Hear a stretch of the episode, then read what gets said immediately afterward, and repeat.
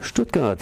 Landesregierung legt eine Beschwerde gegen den Beschluss des Verwaltungsgerichts Stuttgart zur Fortschreibung des Luftreinhalteplans ein.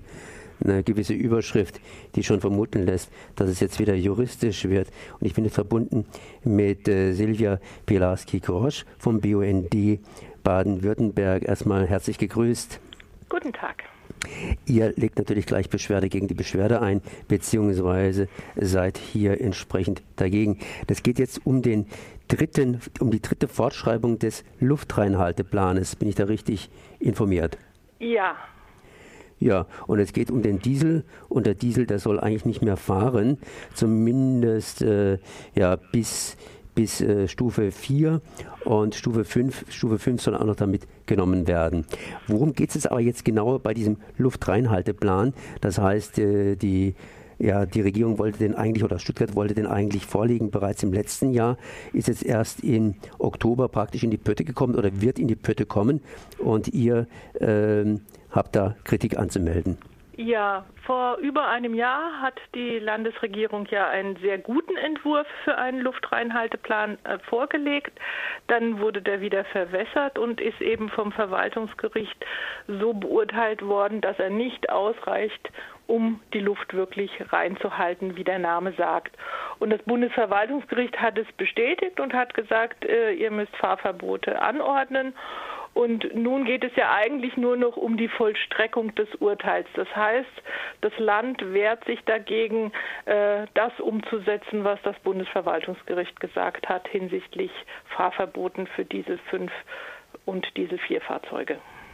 Wenn ich richtig informiert bin, geht es auch um 10.000 Euro Zwangsgelder.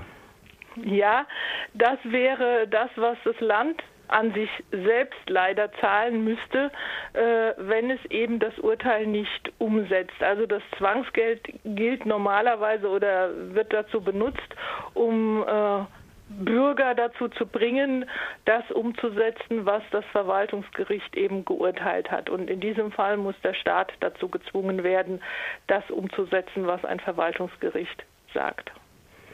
Äh, Nochmal, wenn ich irgendwo falsch parke, dann zahle ich da ähm, ja das Knöllchen, wenn ich erwischt werde. Ja, das ist noch ein bisschen was anderes. Das ist ein äh, Ordnungswidrigkeitengeld. Das ist äh, das, worum es jetzt geht. Das Zwangsgeld soll eben den Betroffenen beugen, damit er endlich macht, was das Gericht gesagt hat. Die nächste Stufe ist eben die Beugehaft. Mhm.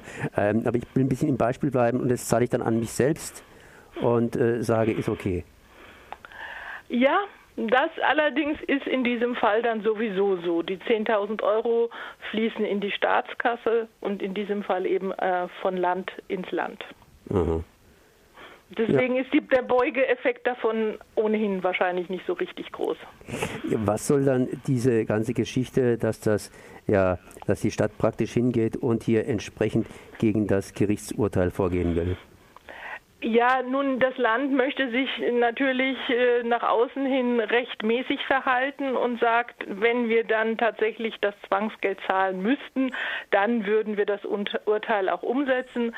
Und wir sind aber der Meinung, dass das, was das Verwaltungsgericht Stuttgart gesagt hat, noch nicht richtig ist und wollen es dem Verwaltungsgerichtshof vorliegen. Wenn der auch sagt, äh, ihr müsst die Fahrverbote anordnen, um das Urteil zu erfüllen, dann würden sie das wohl auch machen.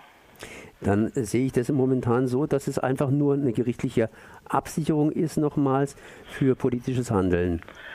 Äh, so sieht es das Land, äh, das ist schon richtig, aber es ist natürlich auch eine Verzögerung und äh, wir, der Luftreinhalteplan tritt ja nicht unmittelbar, nachdem das Verwalt, der Verwaltungsgerichtshof gesprochen hat, in Kraft, sondern dann gibt es nochmal eine Anhörung etc. pp. Und die Zeit wird einfach knapp zum 1. Januar 2019.